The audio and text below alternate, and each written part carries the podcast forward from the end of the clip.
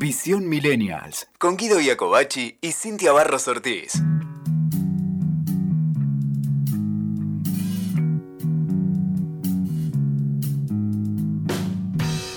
Bienvenidos a un nuevo episodio de Visión Millennial. Seguro que escuchaste alguna vez la palabra streamer o nombrar a la generación del streaming, aunque a lo mejor no sabes exactamente lo que es. Por eso en este podcast exploraremos este universo y cómo de alguna manera llegó para desplazar a la TV convirtiéndose en la primera opción de los jóvenes.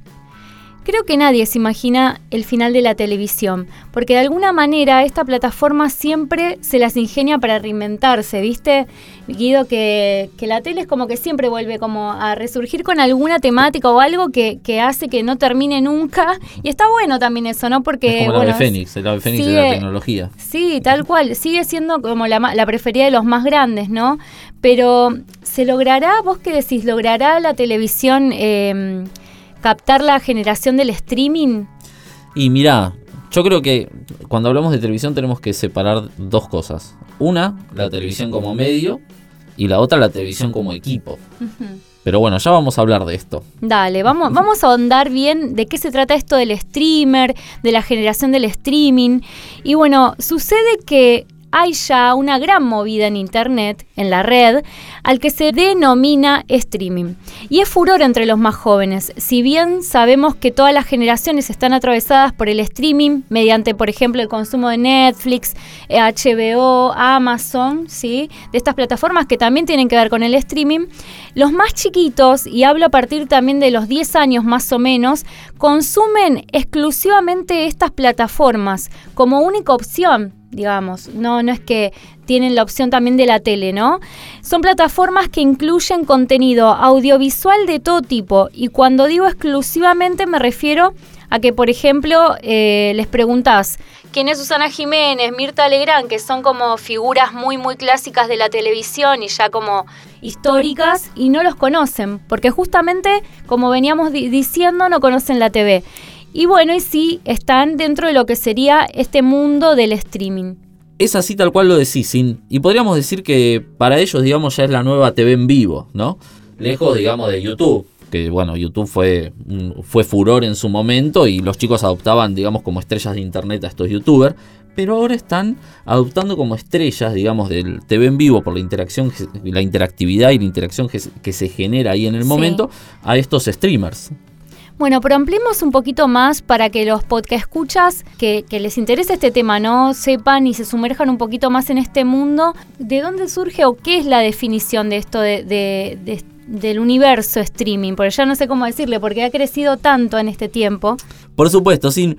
Mira, por un lado tenemos que el streaming es un servicio, digamos, que ha sido pensado para emisiones, digamos, de radio online, viste, de TV online, eh, TV en directo, eh, y bajo la demanda, digamos, de a través de internet. ¿sí? Y es muy simple usar, digamos, envía la señal de audio video a una plataforma de streaming eh, y los oyentes o espectadores se conectan a través de internet para escuchar o ver el directo. Claro, o sea que cualquiera de nosotros puede hacer streaming. O sea, yo desde mi casa, ya teniendo simplemente mi computadora, busco la plataforma que yo quiera que me dé ese servicio y ya está. ¿Sería así de fácil? Exacto, sí. Pero vos sabés que los streamers son aquellos, a ver, porque no me quiero, no quiero hacer un lío de palabras, pero digamos, son aquellos que hacen streaming, ¿sí? Y las temáticas en este universo son diversas. Por ejemplo, tenemos gameplays, que ya hemos hablado en otros podcasts de, los gamers y demás, que también... si quieren los pueden buscar también en, los contenidos de Visión Millennial, eh, la temática ya fue tocada. Exactamente, así se pueden interiorizar mejor de la temática, porque están muy relacionados también los gamers con, el streaming. Eh, o hacen, digamos, algún show en tiempo real, ¿sí? La gran diferencia, digamos, que tienen con, la TV tradicional es que quienes transmiten, o sea, quienes hacen estos vivos, interactúan, como había dicho antes, con, las audiencias. Sabes que, aunque parezca loco, las generaciones, eh, las nuevas generaciones no te dicen yo miro TV, ¿no? Porque, bueno, resultante de, todo esto que vos me comentás, pensaba en los chicos más chiquitos, ¿no? Que nosotros, de, que nosotros, los generación Z, vos le decís, eh, ¿qué miraste? Miro la tele. Y bueno, a ver qué, qué, qué, es lo que le preguntás, qué es lo que miran, y te responden, ah, YouTube, veo a, a, tal youtuber. Y claro, ellos tienen como esta costumbre también como renaturalizado el conectar o el que sus papás le conecten a una tablet o un celular a la TV. Y claro, ellos le llaman TV a la pantalla, pero la conexión que tienes a través de un streaming. Claro, por eso te hablaba al principio, o sea, de este episodio, cuando te decía, diferenciemos lo que es la TV como medio de la TV, digamos, como, como aparato electrónico. Claro, y también está bueno destacar que, bueno, que es, algo que estábamos hablando hace un ratito, eh, esto, la diferencia, ¿no? Porque en, el caso de lo que estamos tocando ahora en este podcast es el streaming, pero como generación del streamer, ¿no? Como los nenes que ya nacen y con en contacto con, esta, con estas plataformas, a diferencia del streaming que decíamos recién, el HBO, Amazon, si bien todas las generaciones están atravesadas por el streaming a través de estas plataformas, porque ya todo el mundo ya, es consumidor, digamos, de estas plataformas Netflix, que son la, que es la más importante, digamos. También tenemos esta generación que creció con el streaming, pero que eh, digamos, consumen diferente a las generaciones más, más viejas como nosotros, ¿no? Nosotros eh, somos más de HBO, qué, sé yo, tal vez no, no somos los que nacimos conectados al streaming YouTube y miramos, y esa es nuestra tele, ¿no? Hay que hacer como una diferencia entre esas dos cosas. Si bien todas estas, las generaciones, y vuelvo a esto, están atravesadas por el streaming, hay una generación que son los streamers que consumen exclusivamente esto y se vuelven streamers, como decías vos, algunos estrellas dentro de la plataforma de internet. Y yo pensaba, ¿no? También esto de, proponerle a, las personas del otro lado, ¿no? Que hagan la prueba en su casa, que le pregunten a algún, no sé, algún nenito que tenga, no sé, o vecinito, o a su hijo, a su primo, a ver qué, cuáles son, qué mirás vos en la tele, a ver, a ver qué, cuál es el resultante de, de esa pregunta. Bueno, sí, mira, otra de las características, digamos, que tienen los streamers es que suelen pasar bastantes horas delante de la PC o la Play si son si hacen gameplays, ¿sí? o sea, eso no lo entiendo yo. Ya ahí yo estoy ya más alejada. No entiendo lo de la, gameplay que es que se conecta la. No, gameplay, gameplay de, de jugar. ah, no, pensé que no pensé que también la, los dispositivos de juegos también se pueden conectar. Claro, sí, se pueden, exactamente, se pueden conectar y lo que pueden hacer es por ejemplo, si yo no sé, estoy jugando algo, eh, no sé, estoy jugando un juego eh, y quiero transmitir en vivo con un simple botoncito, hoy se puede hacer siempre y cuando obviamente estés registrado en las plataformas adecuadas. Ah, y toda una dinámica, digamos. Eh, exactamente, pero como te decía, viste, estos, estas personas, digamos, que hacen estos streamers, digamos, les gusta compartir mucho tiempo con sus fans y hacen jornadas, digamos, de muchas horas al día. O sea, casi todos los días de la semana como si fuese un trabajo, se lo toman algunos. Claro, eh, se vuelve como su vida como una especie de reality, ¿no? Porque es como poner, como por ejemplo, no sé, ahora estamos nosotros acá en el estudio grabando, tranquilamente podría haber una cámara a las 24 horas mostrando la grabación de quienes vienen a grabar acá, ¿no? De mostrar como el, el minuto a minuto de lo que sucede acá en el estudio de grabación. Una cosa así. Tal, cual, tal cual. Y vos sabés que mm, otro dato, digamos, que, mm, que, te quiero compartir es que las plataformas, digamos, que más, más elegidas dentro de, O sea, por donde se hacen estos, estos streamers son YouTube y Twitch. ¿sí? Obviamente que de alguna manera, bueno, YouTube es muchísimo más conocida, pero lo que tiene Twitch es que es específica de streaming. Entonces ahí es como que ellos detectaron ese nicho ¿Viste? Porque YouTube también te permite hacer gameplays, te permite también streamear, hacer vivos. Inclusive Facebook también te permite hacer vivos también, que es como que Facebook quiere competir, digamos, con esta plataforma, ¿entendés? Que te, que te invita, digamos, a, a, a streamear. Pero bueno, como Twitch, a ser tan específico y ganó tanta popularidad, digamos que se hizo tan famoso. Se posicionó. Se posicionó muy bien, exactamente, y empezaron a venir las grandes corporaciones a decir, bueno, para ¿qué pasa acá? Yo esto lo quiero. Entonces vino Amazon y dijo, la compro, así, de una, hace algunos años atrás. Wow. ¿Cuánto la pagó? No tengo idea cuánto. Tira un número. no, yo la verdad no sé, un millón. No, para. De dólares, qué sé no, 970 millones de dólares. Wow. Sí.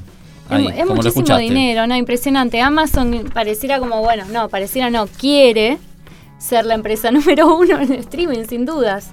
¿no? Tal cual, tal cual. Y bueno, y ahora que compró Twitch, maneja todo. Claro. Que tengo acá, mira, un dato que quiero que me lo corrobores, que dice que son muchas las marcas también que quieren sacar rédito de la influencia de los streamers, ¿no? De estas estrellas eh, de- del streaming. ¿Es cierto eso? Es así, sobre todo, digamos, las la plata, la plataforma, iba a decir, las productoras de videojuegos, ¿viste? Cuando sale un nuevo título al mercado, agarran, no sé, a los streamers famosos, a las estrellas, ¿sí? Que Sí. tienen muchos, muchos seguidores y le dicen, toma, le ponen así la tarasca, le ponen y dicen, ponete a, ponete a streamear y jugá mi juego, ¿viste? Como mm, hacían los influencers con la ropa, Sí. bueno, ahora sí, pero en este caso pasa con, con- con los videojuegos. Y en el caso de Twitch, por ejemplo, o sea, lo que pasó fue que esta plataforma Sí. eh, tuvo muchos cambios, o sea, tuvo muchos procesos de cambio desde que también la agarró Amazon. Porque primero empezó como algo también de transmitir videojuegos, ¿eh? no ¿Y se pienses. sabe quién hizo eso? Eso es otra curiosidad, ¿no? Que me surge ahora. ¿Quién, quién la comenzó? Eh, no, la verdad no tengo el dato acá. Yo, yo estoy muy intrigada con eh, investigar quiénes comenzaron cada movida de estas de internet. No, en serio te digo, porque el otro día vi un, un documental que lo recomiendo de Aaron Swart, Swart creo que se pronuncia así, Swart, eh, de un chico que es el hijo de internet, le dicen. Sí. Y él inventó un montón de, de cosas que nosotros hoy en día, por ejemplo, las leyes en internet, de... Del Creative Commons también que participó. sí, sí. Exacto, y es muy interesante la vida de Reddit, RS, eh, RRS también, bueno, El código, sí. el código, bueno, todos, todas esas cosas. Y, y bueno, son personas que, que tienen unas vi- vidas que, que realmente como que son súper llamativas en el sentido de que van en contra de un montón de cosas, ¿no? De que ya están como impuestas y son como que vienen a desafiar, ¿no? La, la, lo que ya está instalado. Yo creo igual que esto que comentás tiene mucho que ver y lo relaciono con esto de compartirle al otro, ¿no? Porque esto fue una de las cosas que Aaron promovía, ¿no? Y vos fíjate también esta plataforma de la que estamos hablando, cómo es de compartir lo que hago. Claro. ¿Entendés? Y está como esa cultura impuesta hoy en día, Sí. ¿no? De compartir. Que ha salido también, qué sé yo, con muchos casos en, en su momento con programas de computadora. ¿Te acordás del uTorrent o el BitTorrent? Sí. Viste que la idea era, no sé, descargarte algo y compartirlo total. eh, Sí. siempre fue medio ilegal Claro. para, para Internet, que no lo pueden controlar también, ¿viste? Ese tipo de cosas. Pero la idea siempre fue crear también un, un- un código, digamos, que sea de acceso libre y que todos puedan, puedan compartir sus cosas. Claro, pero igualmente yo quisiera como hacer un paréntesis dentro de esto, ¿no? Que en sí el tema, el tema acá no es tampoco Twitch. Twitch es una de las plataformas, Claro. son muchas las plataformas que hay para este tipo de, de realización, ¿no? De, de lo que uno quiere mostrar a través del streaming. ¿Y cuáles serían, digamos, estas, las temáticas, ¿no? Porque siempre hay distintas temáticas, no es solamente el que está jugando al jueguito, ¿qué otras cosas? No, obvio, te encontrás con shows, eh, con talk shows, le dicen, ¿sí? Sí. Eh, que serían como podcast, como lo que estamos haciendo nosotros ahora. También te encontrás. eh, Ah. Nosotros tranquilamente podríamos estar streameándolo esto. Ajá. ¿sí? Tranquilamente, y que- quedaría 10 puntos. Eh, te encontrás también algunos, bueno. eh, Pero para, ahí verían si nos estamos equivocando y tenemos que hacer un corte, estarían viendo también los errores. todo, claro, porque la idea del, del vivo en este es. eh, pero no, no tiene que salir perfecto como en la televisión, ¿entendés? Claro. La idea es que el usuario se entretiene con esos errores, se divierte con esos errores e Ajá. interactúa con esos errores. O sea, te pueden escribir en el momento en línea. Sí, se te- seguro se matan todos de risa. Pero eso, esa es la parte también, digamos, está del- interesante. Es que sí, es sí. interesante porque es como ellos ven el detrás de escena, por decir de alguna manera, y es como que form- forman parte de ello Ujú. y lo ven con total naturalidad. Entonces, bueno, como te decía, hay varios, ¿sí? Sí, Eh, hay, hay varias categorías. Bueno, también están partidos de fútbol, sí. eh, hacen uh, buena parte de los juegos, están los juegos de roles, juegos de mesa, digamos, eh, cosas con realidad virtual, torneos de póker, eh, bueno, hay chat y también una de las categorías más populares, que en este caso sí es de la plataforma Twitch, que es el IRL, In Real Life, Sí. o como dice el nombre en la vida real, que digamos, los streamers comparten sus actividades de, de su vida diaria. Por ejemplo, me fui a cocinar, o me fui a hacer algo y lo comparten por ahí. Es como un reality show, ¿viste? Qué natural. Yo la verdad que no, no, no, va, al menos yo no podría, pero yo noto como que las nuevas generaciones están súper acostumbradas a la cámara. Es como que es re normal. Enseguida vos les pones una cámara y ya posan, ¿viste? A nosotros, a mí al menos cuando yo era más chica me daba, me daba mucha vergüenza. Pero eh, me, me, gusta todo esto, ¿no? De ver que sean tan naturales, ante, se tomen tan natural todo.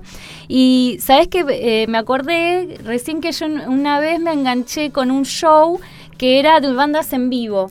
Entonces eran, eran eh, canciones en inglés, era una, una, bandita en inglés, donde vos les pedías las canciones así en el momento y ellos iban tocando.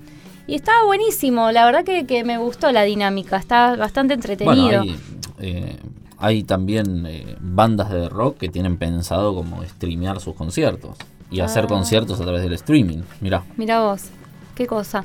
Escúchame, Guido, otra cosa que te quería preguntar y que seguramente del otro lado también se están, se están preguntando, porque, bueno, nada, esto de, poder, de ponerte una cámara, que te persiga la cámara para todos lados, de mostrar y todo, algún beneficio tiene que traer. Obviamente. Bueno, a ver, vamos a develar cuál es eso. bueno, por lo general, según, digamos, las encuestas, lo hacen Siempre dicen que es por diversión. Sí. O sea, que los streamers lo hacen por diversión. Y sí, porque si no te gusta, no. no. Y no, obvio. Pero hoy está mucho la cultura de hacer lo que te gusta. Vergüenza, si me, pasa a mí, me va a estar dando vergüenza, la verdad que no lo haría. No. Es como termino súper estresada. Obviamente. y los otros dos motivos son fama. Sí. Y dinero. ¿Por qué? Podés obtener grandes beneficios también haciendo streaming. Claro, bueno, sí, a quien no le gusta también obtener beneficios ¿no? de algo que, como decíamos recién, ¿no? De, no sé, de que te filmen, de que estés tirado durmiendo también se filman. Ah, no, no creo, tomando una pero seguro puede ser, qué sé yo. Hoy ya ve cualquier cosa. ¿Y Twitch qué tiene? Por ejemplo, en un, un, ejemplo de una plataforma, vamos a tirar, por ejemplo, Twitch, que paga, porque YouTube ya se sabe que, que según las vistas a los videos, la, la, persona, el generador de contenido recibe como pagos. Claro, sí, sí, obviamente eh, YouTube, digamos, después de que lo compró Amazon, implementó un sistema de pagos. Eh, y un usuario, digamos, por ejemplo, si yo estoy streameando, un usuario se puede suscribir a mi canal si le gusta mi contenido y depende de la popularidad de mi canal, puedo ganar 5. Acá me perdón, me estás hablando de Twitch, no de. Te estoy hablando de Twitch, sí, ah. Exactamente puede tener 5, 10 o 25 dólares por, su, por suscripción. O sea, se suscribe, paga y una parte le queda a Twitch y otra parte, digamos, le queda al creador de contenido. Pero otra cosa que te permite Twitch son las donaciones, los ah. donativos.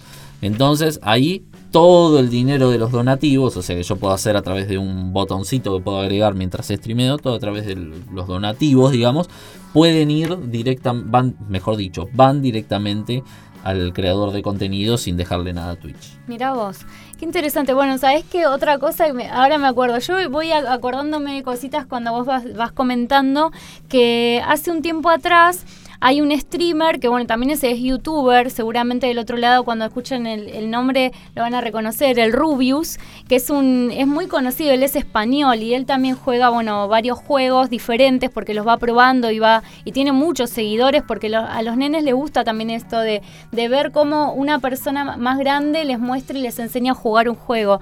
Y en un momento, bueno, se salió en los medios digitales donde un, un nene millonario, se dice, no, no se dice el nombre, hombre, eh, le donó 4.300 dólares. Y así en vivo, vos buscás el video y no lo podés creer porque eh, obviamente la naturalidad con lo que pasó en el obviamente Rubius no lo podía creer, casi se desmaya. Eh, y bueno, resultó ser finalmente que en todo el detrás, ¿sabes quién era el que le donó? Felipe Ford, el hijo de, mm, de Ricardo Ford. O, como le dicen en internet, el comandante. El comandante. bueno, em, para quienes no lo conocen, Ricardo Ford es, eh, Ford es un personaje acá de Argentina que, que bueno, es un multimillonario, ¿no? Era, era, empresario, ya no está entre nosotros, eh, y dueño de las, heredero, digamos, era de, de los chocolates Felford.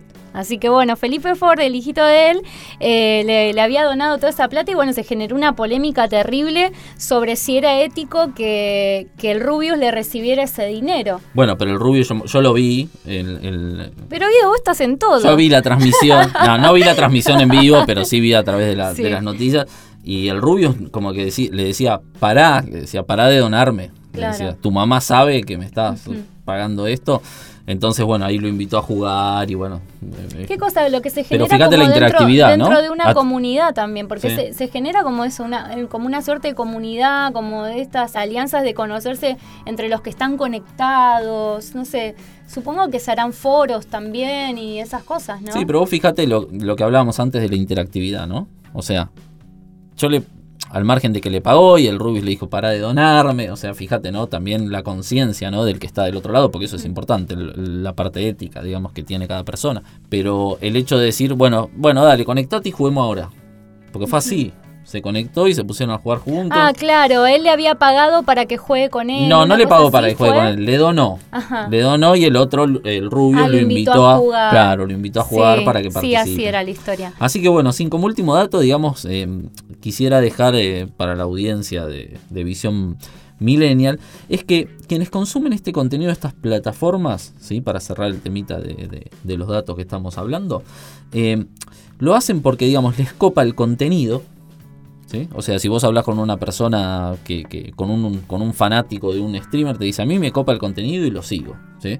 Y la cercanía que genera chatear con ellos en vivo es lo más, lo más de lo más, porque están ahí en el, eh, en el minuto a minuto Sí. charlando con ellos. Y ellos contestan, responden, le leen sus mensajes.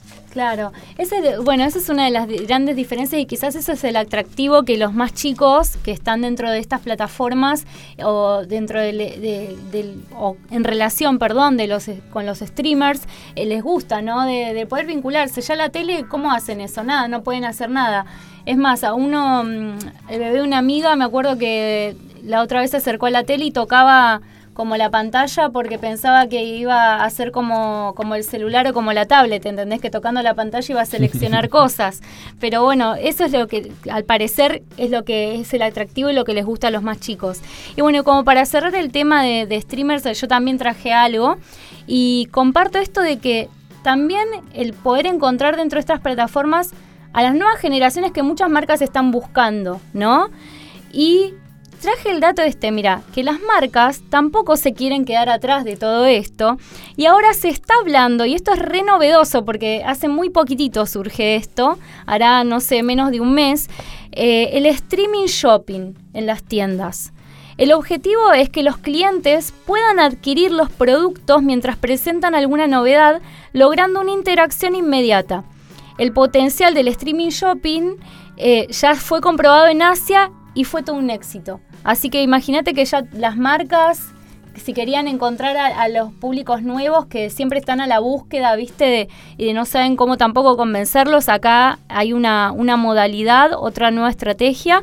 Y bueno, ya se está implementando acá en América Latina y este dato es importante porque las marcas están queriendo, viste, contratar también a los streamers para que lleven a cabo estos eventos. Claro, imagínate siempre- que es hacer un evento como de venta en ese momento, así, ¿no? Sería Sí. como una cosa así. Sí. Porque voy, eh, no sé, ponele un local de ropa. Entra en mi local de ropa y traigo a una streamer conocida de la moda, que el- o algún influencer conocido de la moda, los mando ahí y van a poder comprar en, en- ahí en el momento, ¿no? Sería una cosa así. Claro, está buenísimo. La verdad que, que, bueno, eh, todas estas tecnologías dan muchas posibilidades y si en un momento se pensaba que no se podía llegar tal vez a ciertos públicos, bueno, van apareciendo, van apareciendo las estrategias y las posibilidades.